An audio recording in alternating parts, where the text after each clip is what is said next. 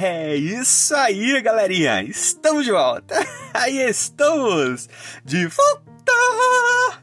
Aqui é o Anderson Tarifa e vocês estão acompanhando a mais um episódio desse podcast Macetes da Vida. E hoje nós estamos trazendo a mais uma meditaçãozinha para os nossos caros jovens com o tema Sábado.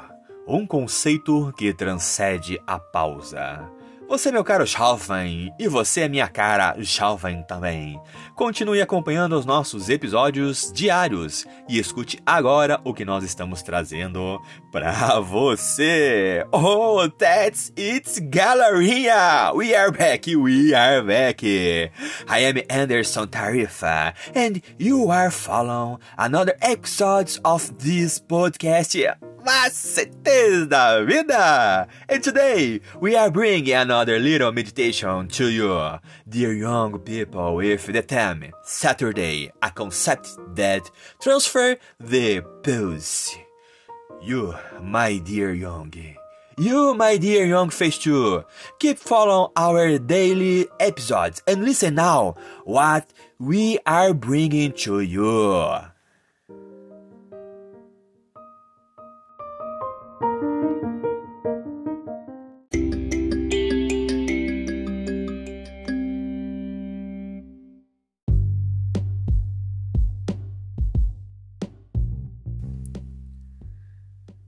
E o título da nossa meditaçãozinha de hoje é Mente e Mão.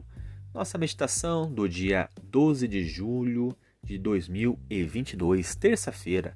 Ela se inicia assim: apenas uma restrição foi dada a Adão e a Eva lá no jardim do Éden.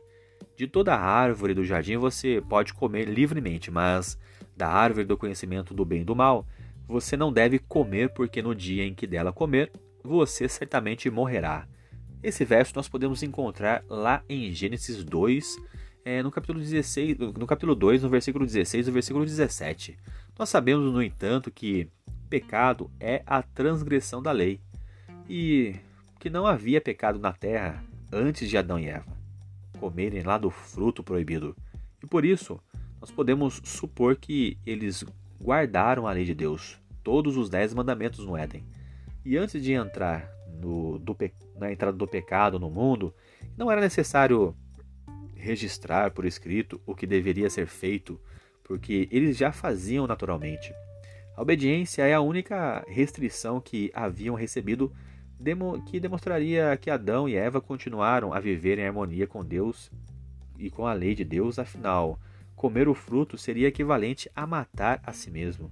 E depois que Adão e Eva deixaram o jardim do Éden, a primeira história que lemos é de assassinato e mentiras. O livro de Gênesis, lá no capítulo 4, no versículo 1 a 10, conta essa história.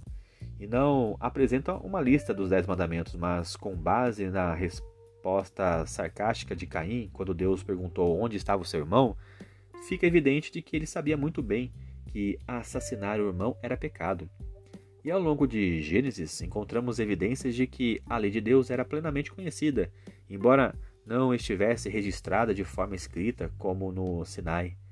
Durante o exílio, lá no Egito, o conhecimento da lei de Deus se diluiu e foi necessário registrá-lo no Sinai sob um novo formato. Quando a lei foi repetida no livro de Deuteronômio, Moisés explicou que ela existe para o nosso bem. E o Senhor nos ordenou que cumpríssemos todos esses estatutos e temêssemos o Senhor, nosso Deus, para o nosso perpétuo bem, para nos preservar a vida como tem feito até hoje. Isso nós podemos encontrar lá em Deuteronômio 6, 24. Para se beneficiar plenamente disso, Israel não deveria apenas conhecer a lei intelectualmente, mas também deve amarrá-las essas palavras como um sinal lá na mão e elas lhe serão por frontal entre os olhos.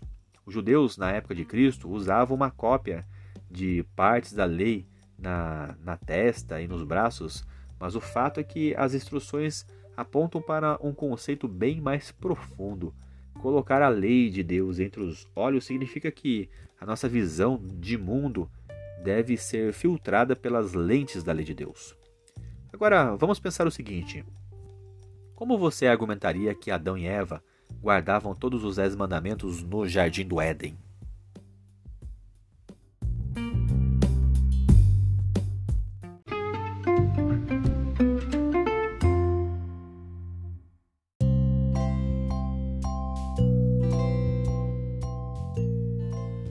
É isso aí, galerinha. Mais uma vez, obrigado pela atenção que vocês estão disponibilizando para este canal.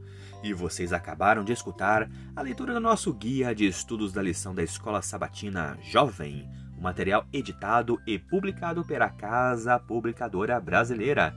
Ela é detentora de todos os direitos de tradução e publicação em língua portuguesa. E esse guia tem como objetivo falar do amor do Pai de uma forma assim, ó, objetiva, clara e com muito amor, love e carinho para os nossos ouvintes. Continue acompanhando nosso trabalho em nossas páginas e em redes sociais através do Anderson Tarifa e também no seu serviço de streaming digital preferido. Eu sou o Anderson Tarifa e vocês estão aqui nesse podcast Macetes da Vida. Por hoje é só e valeu!